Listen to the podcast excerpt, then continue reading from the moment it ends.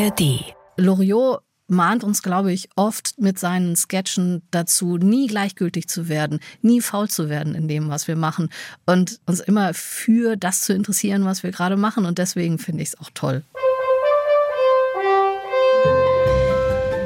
Die Ente bleibt draußen. Das Ei ist hart. Das Bild hängt schief. Früher war mehr Lametta. Loriot 100. Was ist los? Mehr Lametta mit Ariana Barbori. Ach was. Immer zuerst in der ARD Audiothek. Ah ja. Halt, halt, halt, halt, halt. Um dem Vorwurf zu begegnen, wir würden der politischen Auseinandersetzung in unserem Lande aus dem Wege gehen, beginnen wir heute mit einer neuen Diskussionsreihe unter der Leitung von Frau Dr. Elfriede Müller-Walkenried. Ja, das ist jetzt nicht ganz richtig. Ariana Barbori hier. Und damit herzlich willkommen zur siebten Folge von Loriot 100, der Podcast-Party zu Loriots 100. Geburtstag. Und bei uns wird's heute ein bisschen politisch. Politische Äußerungen von Hunden sind auf dem Bildschirm unerwünscht. Also mein Hund liegt hier einigermaßen brav unterm Tisch. Der wird sich heute nicht einmischen, hoffe ich zumindest. Aber ansonsten klären wir hier heute die wirklich großen Fragen in unserer Gesellschaft. Was ist der Unterschied zwischen einem Eichhörnchen und einem Klavier? Ja, wissen Sie, Herr Hoppenstedt. Also wir hatten eigentlich Sicht- mehr an eine Frage aus dem politischen Bereich gedacht. Und genau aus diesem politischen Bereich kommt meine heutige Gästin. Sie ist eine der bekanntesten Politikjournalistinnen Deutschlands, stellvertretende Leiterin des ZDF Hauptstadtstudios und Moderatorin des Politikmagazins Berlin Direkt. Sie hat regelmäßig die deutsche Politikprominenz vom Mikrofon und ich freue mich sehr, dass sie heute hier ist. Herzlich willkommen, Shakuntala Banerjee. Hallo, danke, dass ich da sein darf. Sehr schön, dass du hier bist. Und kannst du vielleicht Opa Hoppenstedt die Frage beantworten, was ist denn der Unterschied zwischen einem Eichhörnchen und einem Klavier? Kann ich natürlich nicht, weil ich habe ja das Privileg, dass ich diese Fragen normalerweise stellen darf. Aber ich muss zugeben, ich habe sehr, sehr gelacht, als ich mir diesen Sketch nochmal angeguckt habe. Ich hatte den Rest drumherum in Erinnerung, aber dass er so grandios anfängt mit einer Frage, die mich an viele Dinge erinnern, über die wir sprechen und wo wir vielleicht mit einem Ansatz rangehen, mit Fragen an, rangehen, die so gar nicht zu beantworten sind. Ähm, ja, das hat mich sehr gefreut, als ich äh, gesehen habe, dass er das damals schon so schön auf die Spitze getrieben hat. Und ich finde aber diese Frage, was der Unterschied ist zwischen einem Eichhörnchen und einem Klavier, ist für mich eigentlich so, eine, so ein Paradebeispiel dafür, wie PolitikerInnen versuchen würden, darauf zu antworten. Weil ich bin mir sicher, dass, also ich sehe quasi vor mir, wenn die diese Frage gestellt bekommen würden, wie sie dann versuchen, ja, zuallererst müssten wir natürlich feststellen, dass ein Klavier im Gegensatz zu einem Eichhörnchen, also da werden ja manchmal Fragen beantwortet und versucht, so eine Ernsthaftigkeit und Seriosität herzustellen, wo man denkt, die Frage an sich hat schon gar keinen Sinn ergeben. Ja, stimmt, habe ich ja vielleicht gerade auch gemacht. Ich habe ja, hab ja nicht gesagt, oh Gott, das habe ich mir vorher nicht überlegt. Ich kann dazu gar nichts sagen, sondern ich habe versucht, irgendeinen zusammenhängenden Satz zu formulieren. Eichhörnchen und Klavier. Ich habe gerade spontan an Olaf Scholz gedacht, weil der sich immer Zeit verschafft oder sehr oft Zeit verschafft, damit er, indem er erstmal sagt, danke für die Frage. Andere Ja. sagen das auch, sagen sehr gute Frage, ähm, haben dann noch mal einen Moment Zeit, um drüber nachzudenken und ähm, ja, retten sich dann oft, wenn es wirklich vollkommen unsinnig ist, ähm, zu einem Thema, über das sie eigentlich gerne sprechen würden. Als politische Journalistin musst du natürlich immer möglichst objektiv und neutral sein. Wie ist das bei Loriot? Hältst du dich da auch objektiv und bedeckt oder sagst du, nein, der hat ganz klar meine Stimme und ich bekenne mich dazu? Eindeutig. Ich bin ein riesengroßer Loriot-Fan. Ich äh, führe auch Diskussionen mit Leuten, die das nicht verstehen können. Ich habe Loriot immer schon geliebt, als, als Kind schon. Und ich habe ihn jetzt auch nochmal neu entdeckt, weil ich länger nicht mehr hingeschaut habe. Jetzt in dem Jubiläumsjahr mir einige Sachen nochmal angeguckt habe. Und ich bin so froh, dass ich immer noch drüber lachen kann. Das ist ja gar nicht selbstverständlich. Also Humor ist ja manchmal auch nur ein Spiegel der Zeit, ähm, in der er entstanden ist. Aber in dem Fall, finde ich, hat Loriot so viel Zeitloses, dass man es sich heute auch noch anschauen kann und sich drin wiedererkennen kann. Und es liegt jetzt nicht nur daran, dass ich auch schon ein älterer Jahrgang bin, sondern ich glaube, er nimmt halt einfach so viele menschliche Schwächen aufs Korn, die wir alle haben und die wir immer haben werden, ähm, dass es sich auch heute noch lohnt, ihn anzuschauen. Wie können wir uns euer Kennenlernen vorstellen? Deins und Loriots Kennenlernen. Wann hast du das erste Mal einen Sketch von ihm gesehen? Wann hast du gemerkt, dass du den wahnsinnig toll findest? Gute Frage. Ich bin ja ein Kind der 70er. Ich bin 73 geboren und also Kind der 70er und 80er. Und damals lief er, soweit ich mich erinnern kann, rauf und runter. Es gab ja nur noch nicht so wahnsinnig mhm. viele Fernsehprogramme. Und ähm, die waren auch nicht ständig mit etwas Neuem gefüllt, sondern Loriot war, glaube ich, damals schon Klassiker. So habe ich das als Kind zumindest wahrgenommen. Und das gehörte auch zu den Dingen, die ich schauen dürfte. Also wir hatten sehr selektive Fernsehzeiten und äh, Loriot war etwas, was ich zu Hause auch schon geschaut habe. Und ich glaube, als Kind habe ich äh, am meisten Freude gehabt an, an, an den Slapstick-artigen Szenen oder an, an Momenten, mit denen ich auch was verbinden konnte. Also die Weihnachtsszenen in der, in der Familie Hoppenstedt und dann auch die Animationen, die fand ich großartig. Aber ich kann mich nicht erinnern, wann ich, wann ich da das erste Mal mit zu tun hatte. Aber als Kind, das ist ja schon ja. relativ früh. Ich meine, ich weiß, was du meinst mit slapstick-artigen Momenten. Also ob man es jetzt die Nudel nimmt oder die Szene in der Oper, wo dann irgendwie die Bonbons über die Reihen fallen. Ich glaube, da gibt es genug, Super. worüber Kinder schon lachen können. Sie setzen sich jetzt sofort auf Ihren Platz. Es geht nicht. Wenn Ihre Hose irgendwo hängt, können Sie auch nicht so einfach weg. Sie essen bei Brahms? Das ist ein Fruchtbonbon mit Vitamin C. Ich bin viel in, in, in, klassische Konzerte gegangen, auch schon als Jugendliche und ähm, ich kann mich jedes Mal wieder wegwerfen über den, über den Sketch. Ich weiß nicht, ob es derselbe ist, wo ein, ein Platz falsch besetzt ist und das einen Dominoeffekt auslöst, ja. weil alle nochmal aufstehen müssen und weil dieses Konzert nicht anfangen kann. Ich finde das großartig. Jetzt hast du gerade schon so angedeutet, Leute, die vielleicht nicht so viel damit anfangen können. Was würdest du jemandem sagen, der sagt, nee, was soll ich damit, Loriot? Es ist alles viel zu lange erzählt, das sind Karlauers und so Schenkelklopfer, ist nicht meins. Ich würde sagen, nicht nach dem ersten Sketch aufgeben, mhm. ähm, weil ja auch ganz viele unterschiedliche Dinge drin sind. Nicht alles ist wahnsinnig ausgebreitet und auserzählt. Es gibt einige Sachen, die sind kurz und knackig und man muss sich mal drauf einlassen. Man kann niemanden dazu zwingen, Lorio zu lieben. Humor ist Humor und ich kenne auch viele Leute, die eben gar nichts damit anfangen können. Aber wenn man in Deutschland aufgewachsen ist und auch über uns und unsere Kultur und unsere Eigenarten lachen kann, wenn man offen ist dafür, dann finde ich, kann man bei Loriot immer etwas finden. Und deswegen einfach mal gucken, einfach mal ein bisschen durchklicken, durchscrollen und äh, schauen, ob nicht was dabei ist. Ich kann mir nicht, ich kann es mir wirklich nicht vorstellen, dass es jemanden gibt, der über gar nichts lachen kann von dem, was Loriot gemacht hat. Vielleicht darf man sich selber nicht ganz so ernst nehmen dabei, ne, wenn man das guckt. Ja, ich glaube, das ist das Wichtige. Weil ja. das, äh, ich finde, das Tolle an Loriot ist, dass er eben Schwächen so karikiert hat, dass sie, dass sie einfach wirklich offen im Raum stehen und von, von, von allen drei Seiten zu beobachten sind, also anzuschauen sind. Man kann sich dabei zuschauen und jeder hat doch eine Schwäche, eine menschliche Schwäche ist. Es, sei es Eitelkeit oder Unsicherheit. Äh, wir sind in viele Konventionen eingezwängt. Ich glaube, wir werden bei Loriot, wenn wir, wenn wir ihn heute anschauen, nicht mehr alle Konventionen wiedererkennen. Die Gesellschaft hat sich schon weiterentwickelt. Mhm. Und Loriot schaut, glaube ich, an vielen Stellen auf eine Gesellschaft vielleicht, die noch mit Konventionen der 50er, 60er Jahre arbeitet. Da sind wir zum Glück mittlerweile weit drüber hinaus. Aber die menschlichen Wesenszüge, mhm. und die sich in das Korsett dieser Konvention klemmen, die, sind die haben wir ja noch. Ja. Die haben wir immer noch. Wenn ich unsicher bin, mhm. dann suche ich mir eine Regel aus, an der ich mich orientiere. Und es ist vielleicht nicht immer die beste Wahl. Und man wirkt dann auch nicht immer selbstsicherer, sondern man wirkt einfach nur so, als ob man halt bestimmte Regeln einstudiert hätte. Du bist seit über 20 Jahren journalistisch aktiv, sowohl vor als auch hinter der Kamera. Entschuldigen Sie, ich bin vom deutschen Fernsehen. Ach, das tut mir leid. Ich habe gar kein Kleingeld bei mir.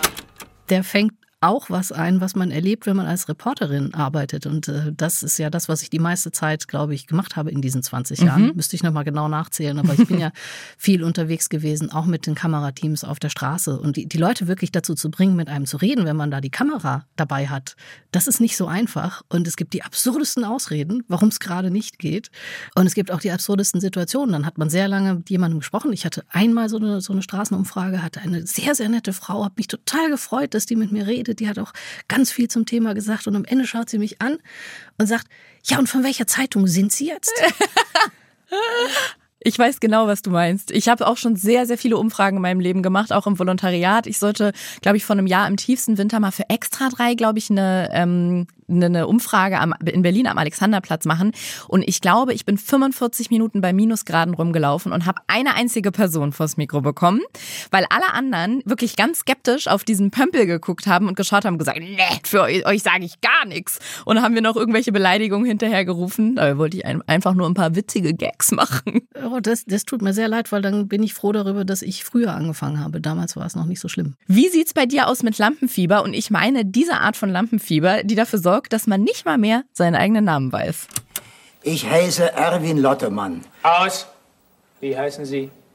Lottemann. Nee, Lindemann. Ja, überrascht jetzt vielleicht, kenne ich gut.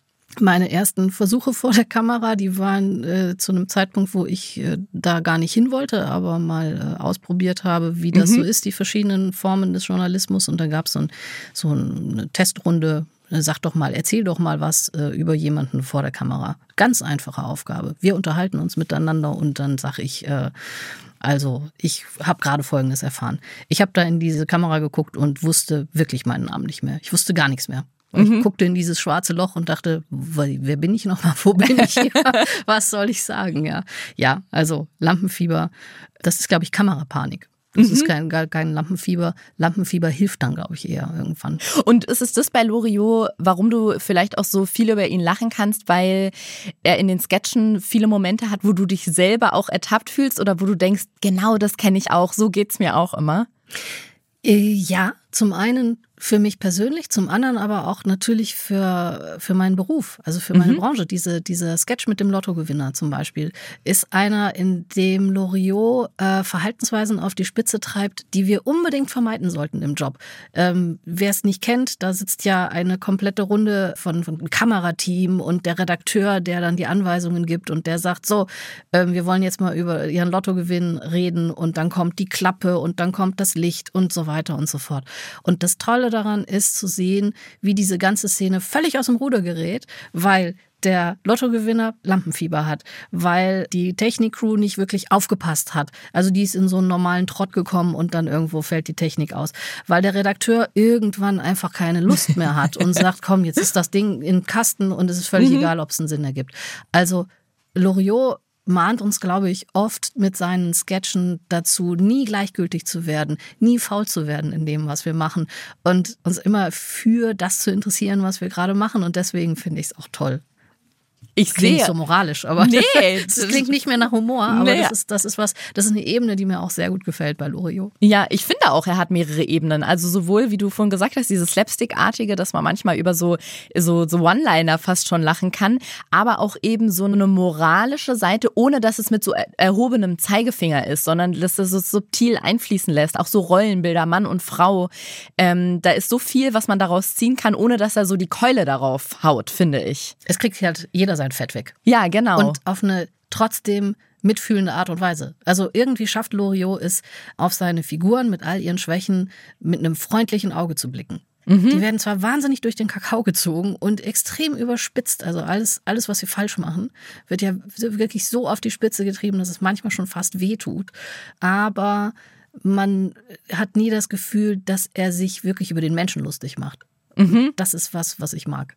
Nun machst du ja keine TV-Beiträge über Lottogewinner, sondern beschäftigst dich mit Politik. Das hat Loriot auch gemacht, allerdings auf seine etwas eigene Art. Ich kann den Standpunkt meiner politischen Überzeugung in wenige Worte zusammenfassen. Erstens, das Selbstverständnis unter der Voraussetzung. Zweitens, und das ist es, was wir unseren Wählern schuldig sind. Drittens, die konzentrierte Beinhaltung als Kernstück eines zukunftsweisenden Parteiprogramms.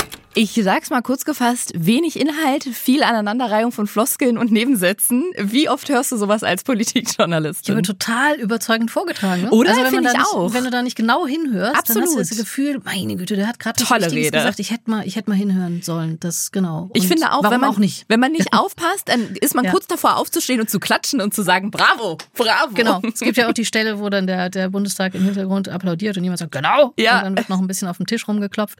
Ähm, Ganz so schlimm ist es natürlich nicht. Äh, keiner stellt sich, stellt sich dahin und macht das absichtlich. Manchmal fliegen die Leute beim Reden aus der Kurve und dann kommt der Satz nicht, äh, wird der Satz nicht beendet.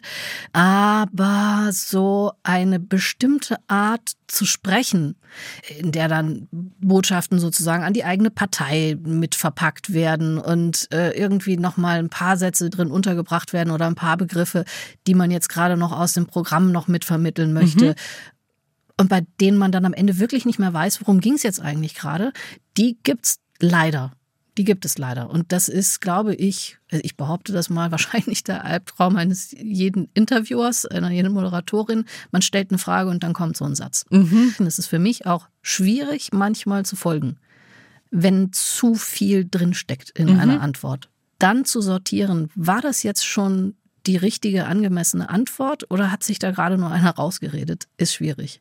Ich glaube, das Problem ist auch oft, dass die, an die die Politik eigentlich geht, also die Bürgerinnen und Bürger, manchmal gar nicht verstehen, wovon da überhaupt gesprochen wird. Diskontierte Mündelgewinne bleiben ohnehin bis zur Mehrwerthalbierung unvermündelt. Aber Herr Offenbach. Offenberg. Äh, wer, Sie wollen also wer mündelt Wer mündelt denn aber die unvermündelten? Die mündelunsicheren Mündelgewinne, das interessiert doch den Kleinsparer. Wie oft geht es dir so, dass du wirklich gar keine Ahnung mehr davon hast, wovon eigentlich gesprochen wird? Zum Glück nicht oft. Wir mhm. bereiten uns ja vor auf die Inhalte, aber ich überlege gerade, ob ich das schon mal laut auf dem Sender gesagt habe, dass ich gesagt habe, es tut mir leid, das habe ich jetzt nicht verstanden, das müssten Sie noch mal erklären. Ich habe wahrscheinlich, ich meine, dass ich zumindest mal gesagt habe, der das müssen Sie jetzt bitte nochmal so erklären, dass es auch jeder versteht. Mhm. Weil ich glaube, wenn ich es nicht mehr verstehe und ich habe mich vorher in das Thema reingearbeitet, ja. dann hilft es da draußen auch kaum jemandem mehr. Und übrigens in diesem Loriot-Sketch, der Journalist kippt sich da ja noch ordentlich einen hinter die Binde. Ich glaube, früher wurde ja tatsächlich in manchen Sendungen dann noch Alkohol getrunken und auch heftig geraucht. Geraucht, ja. also der, das Maß der Verzweiflung, ja. das man da manchmal spürt innerlich, das wird da ganz gut deutlich. Das wird heute nur nicht mehr sichtbar, aber es ist immer noch da. Bei Loriot gibt es ja häufig versteckte Anspielungen und Kritik an Politikern, zum Beispiel im berühmten Sketch Die Maske. Da wird der Schauspieler gefragt, ob er nicht lieber Politiker geworden wäre. Wenn man mir ein gutes Angebot gemacht hätte, vielleicht. Aber dann hätten Sie eine andere Ausbildung gebraucht. Nein. Schauspieler und Politiker haben vieles gemeinsam. Wir wollen Hauptrollen spielen, pflegen die Kunst der Täuschung und haben eine starke menschliche Ausstrahlung. Ist das eine gute Zusammenfassung oder? also ich glaube, das sieht nicht jeder und jede so. Es ist schon was dran. Also gerade mhm. jetzt, gerade heute in dieser Zeit, in der wir wirklich permanent auch mit Video drauf gucken. Also auch wir sitzen jetzt in diesem Podcast und es ist nicht nur ein Gespräch, das die Leute nachher hören können, sondern hier stehen zwei Kameras. Und da, da 30 Leute hinter den Kameras ja. halten ihre Mikros hier rein. Ja, also es, es wird alles auch nochmal mit Bild sozusagen mhm. irgendwo festgehalten mhm. und dann weiterverwertet in Social Media. Also es gibt kaum noch einen Moment, in dem man unbeobachtet ist. Und das gilt für Politikerinnen und Politiker in ganz besonderem Maße. Also die sind eigentlich rund um die Uhr, außer vielleicht zu Hause, wenn sie die Tür zumachen und schlafen unter Beobachtung. Und wer da nicht wenigstens ein gewisses Talent hat, ich sag mal, das Gesicht zu wahren und zum Beispiel auch nicht aus der Haut zu fahren. Ja? Es ist mhm. ja nicht nur so, dass es uns so geht, sondern umgekehrt wird es da sicherlich genug Momente geben, in denen man als Politikerin beschimpft wird, als Politiker irgendwie genervt ist und da nicht ausfallen zu werden oder nicht mal total genervt zu reagieren, das braucht wahrscheinlich auch ein bisschen Schauspielkunst. Aber mhm.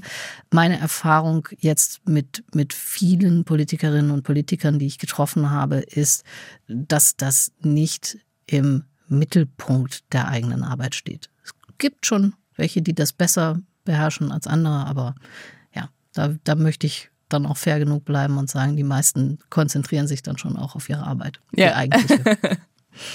In Loriots Sketchen findet man ja viele politische Themen, aber meist eher so im Hintergrund und versteckt. Zum Beispiel Konsumkritik, wenn Familie Hoppenstedt an Weihnachten da so in so Unmengen von Geschenkpapier umgeben ist.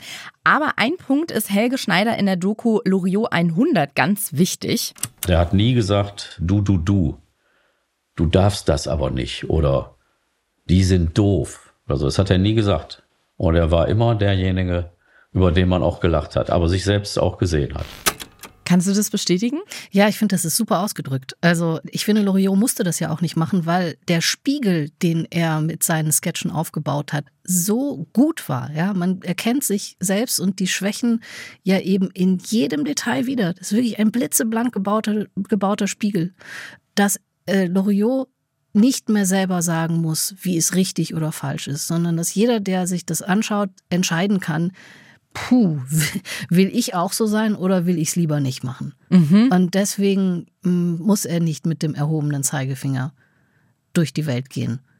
Wobei ich auch glaube, trotzdem glaube, dass er schon eben eine Botschaft unterschwellig mittransportiert hat. Wir haben das eben schon kurz angesprochen, die Sympathie für diejenigen, die in der Gesellschaft nicht den Ton angeben und für die, die in einer schwächeren Position mhm. sind, die kommt immer ganz klar durch auch. Und, und auch das Zeremonielle, das Ritualisierte in der, in der Gesellschaft, das so mit Bedeutung aufgeladen ist, ähm, das kommt auch wunderbar durch. Es, ähm, ich bin mir nicht sicher, ob es Papa Ante Portas ist, aber er ist in der Hauptrolle pensioniert, kommt nach Hause und sagt so, jetzt übernimmt er hier den Haushalt. Und man sieht, seine, seine, seine Frau und, und die Haushaltshilfe kennen sich damit natürlich sehr viel besser aus, aber er kommt mit dem geballten Jargon aus seinem Berufsleben, aus seiner Führungserfahrung nach Hause und sagt, jetzt äh, sag ich mal, wo es lang geht und macht alles viel schlimmer. Ja. Und damit bezieht er ja schon klar Position. Aber er muss eben nicht sagen, macht's bitte so. Mhm. Ich finde es richtig schön. Ich hatte ja schon viele Loriot-Fans sitzen, aber wenn wir in die Sketche immer reinhören, dann sehe ich, wie ein, ein Lächeln deine Lippen umspielt. Du bist wirklich, du kannst dich noch sehr begeistern dafür. Das finde ich richtig schön. Das sieht man richtig. Ja, ich habe auch Spaß dran. Es ja. ist natürlich in diesen Zeiten auch eine, auch eine gute, gute Ablenkung und tut auch fürs Herz mal ganz gut. Ja, aber ich fand es ganz interessant. Wir haben uns gerade hier vor dem Podcast schon unterhalten. Du bist mit dem Taxi hergekommen und hast mit dem Taxifahrer auch so ein bisschen darüber gesprochen, ob er Loriot kennt oder früher geguckt hat und der konnte damit gar nichts anfangen, ne? Das stimmt, ja. Und du hast ja auch drei Jahre in Belgien gelebt und hast auch schon so angedeutet, da ist die Begeisterung auch nicht ganz so groß. Ja, das stimmt. Äh, obwohl es in äh, Belgien ja eine, eine große deutschsprachige mhm. Bevölkerungsgruppe auch gibt. Also da gibt's, gäbe es durchaus Anknüpfungspunkte und man kommt ja mit den Leuten dann auch ins Gespräch. Und ich stelle einfach fest, sind vielleicht nur wir Deutschen, die darüber lachen können. Mhm. Was möglicherweise damit zu tun hat, dass äh, Loriot eben auch nur uns beobachtet hat. Also ja. er hat die deutschen Eigenarten angeschaut. Ich habe es tatsächlich mal ausgetestet. Es gibt diesen herrlichen Sketch, das Bild hängt schief. Mhm. Ähm, den kennen vielleicht auch nicht Loriot-Fans. Ähm, das ist Slapstick. Das ist reiner Slapstick. Dieser Mann versucht ein Bild zu richten und das löst dann eine größere Katastrophe, eine mittelgroße mhm. Katastrophe mhm. aus. Und ich dachte, naja, das ist doch international. Das versteht doch jeder. Es ist, äh, es ist nicht mal Sprache involviert. Es ist äh, ein kleiner, ist kein Stummfilm, aber es ist, ist kein gesprochener Sketch. Ja. Ja. Nee, hat nicht funktioniert. Also da lachen auch nur wir zu Hause drüber. Was meinst du, woran das liegt? Weil ich finde, da nimmt sich das ja nicht viel mit einem Mr. Bean zum Beispiel, der aus einer ähnlichen Zeit noch kommt. Ja, aber vielleicht muss man dafür die Pedanterie kennen, die wir an vielen Stellen an den mhm. Tag legen und überhaupt diesen, diesen Reflex. Es fängt ja damit an, den Reflex zu haben, in einer fremden Wohnung zu sitzen und zu sagen, ach, das Bild, das Bild hängt schief da muss, da muss ich jetzt mal was machen. Ja. So. Und es dann auch nicht dabei zu belassen, weil dann geht was schief und dann, dann denke ich, okay, jetzt muss ich das irgendwie retten. Ich glaube, das ist schon sehr deutsch, dass wir immer versuchen, die eine, eine gute Figur auch zu machen und mhm. uns keine Blöße zu geben. Und es muss möglichst immer alles richtig sein. Wir haben oft eine Vorstellung davon, was die richtige Lösung, das richtige Auftreten ist, wie etwas zu sein hat oder nicht zu sein hat.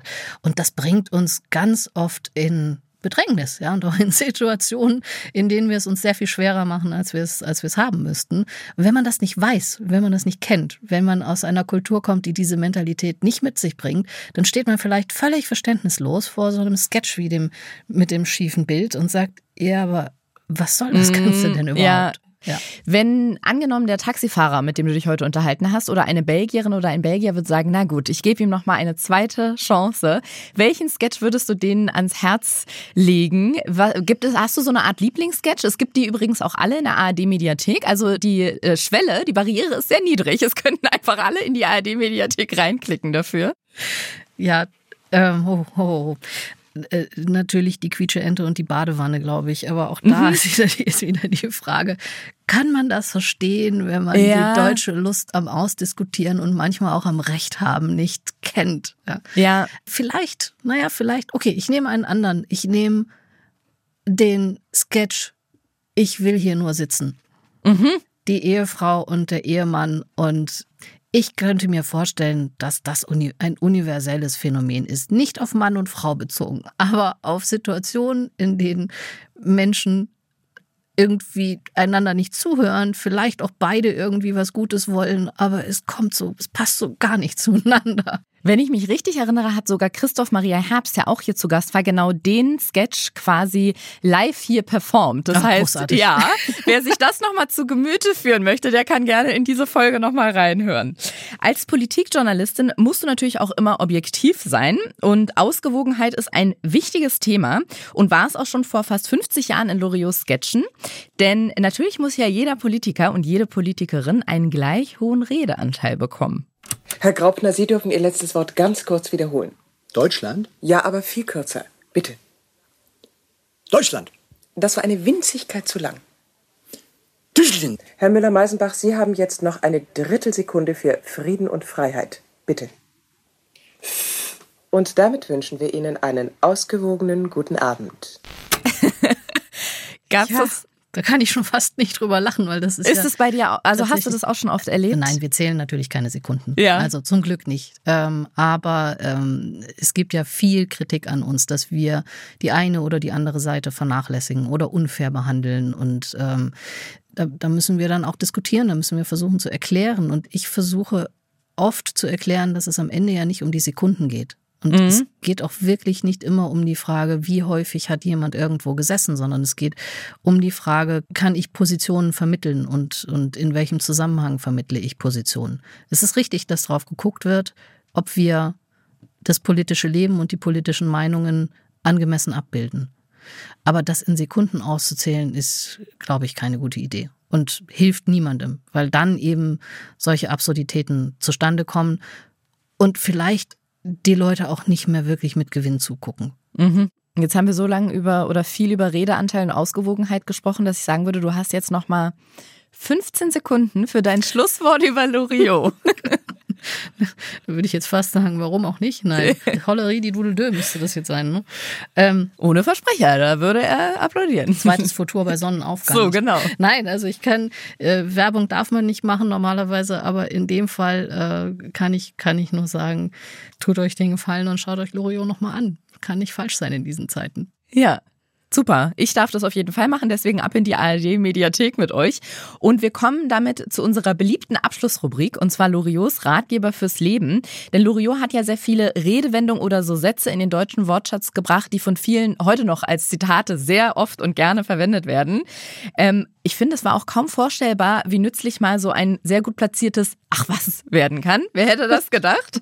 Aber er hat darüber hinaus auch sehr kluge Sachen gesagt. Zum Beispiel, der beste Platz für Politiker ist das Wahlplakat. Dort ist er tragbar, geräuschlos und leicht zu entfernen. Ist das ein Spruch, den du dir über den Schreibtisch hängen würdest oder siehst du das komplett anders? Den dürfte ich mir natürlich nicht über den Schreibtisch hängen. Heimlich. Du könntest ihn immer wieder abhängen, wenn jemand reinkommt. Nee, ich hab's schon lieber, wenn sie, wenn sie in 3D und Farbe da sind und mit mir reden und dann keine Loriot-Reden produzieren. Also nein. Das ist, da, dafür habe ich auch zu viel Sympathie und zu viel Achtung für jeden, der versucht, sich in der Demokratie einzusetzen. Das wird jetzt wieder irgendwie so, so, so bedeutungsschwer, aber ich glaube das wirklich. Wir, wir dürfen über Politikerinnen und Politiker lachen. Das sollten wir auch und wir dürfen nicht alles immer zu ernst nehmen. Aber ich finde auch, wir müssen sehen, dass wir eine Demokratie sind. Und das funktioniert nur, wenn es Leute gibt, die bereit sind, die Verantwortung zu übernehmen und die versuchen, Lösungen zu finden, was heute wirklich nicht einfach ist. Also nein, kein, keine Pappkameraden. Aber das würde ich Lieber gerne lebendig. genauso wie du es gesagt hast, so stehen lassen und bedanke mich für dieses tolle Gespräch mit dir über Loriot und die Politik. Vielen, vielen Dank, Jacques. Danke dir. Ich danke für die viele Zeit mit viel Humor. Nächste Woche werde ich hier schon meinen letzten Gast begrüßen für die finale Folge von Loriot 100, in der wir dann über das Fest der hohen Erwartungen sprechen werden. Ja, wer mag denn das wohl sein? Herein! Na, Dicky, Dicky. Schau mal, wer der ist. Opa. Der Opa ist es nicht. Ja, hallo, hier spricht Oliver Kalkofe. Ähm, einige kennen mich vielleicht als die eine Hälfte von Kalk und Welk, die fabelhaften Boomer Boys. Ebenfalls ein ganz toller Podcast in der ARD. Ähm, und äh, ich habe die große Ehre, in der nächsten Folge von Loriot 100 dabei sein zu dürfen. Da geht es um Weihnachten, um die Hoppenstedts und Loriot ganz allgemein. Und ähm, ja, das, ich würde mal sagen, einfach zuhören, weil ich hoffe, dass das äh, viel Spaß macht und da viele interessante Sachen dabei sind. Also dann bis nächste Woche. Zicke, zacke, Hühnerkacke. Loriot 100 Merla Metta mit Ariana Barbori ist ein Podcast von Radio Bremen, SWR und RBB. Produziert von Bose Park Productions. Moderation Ariana Barbori. Redaktion Madeline Petri und Olaf Ratje. Sound und Schnitt Alexander von Bargen. Distribution und Sprecherin Henriette Schröers. Projektleitung Madeline Petri. ProduzentInnen Sue Holder, Chris Guse und Marcel Heberlein.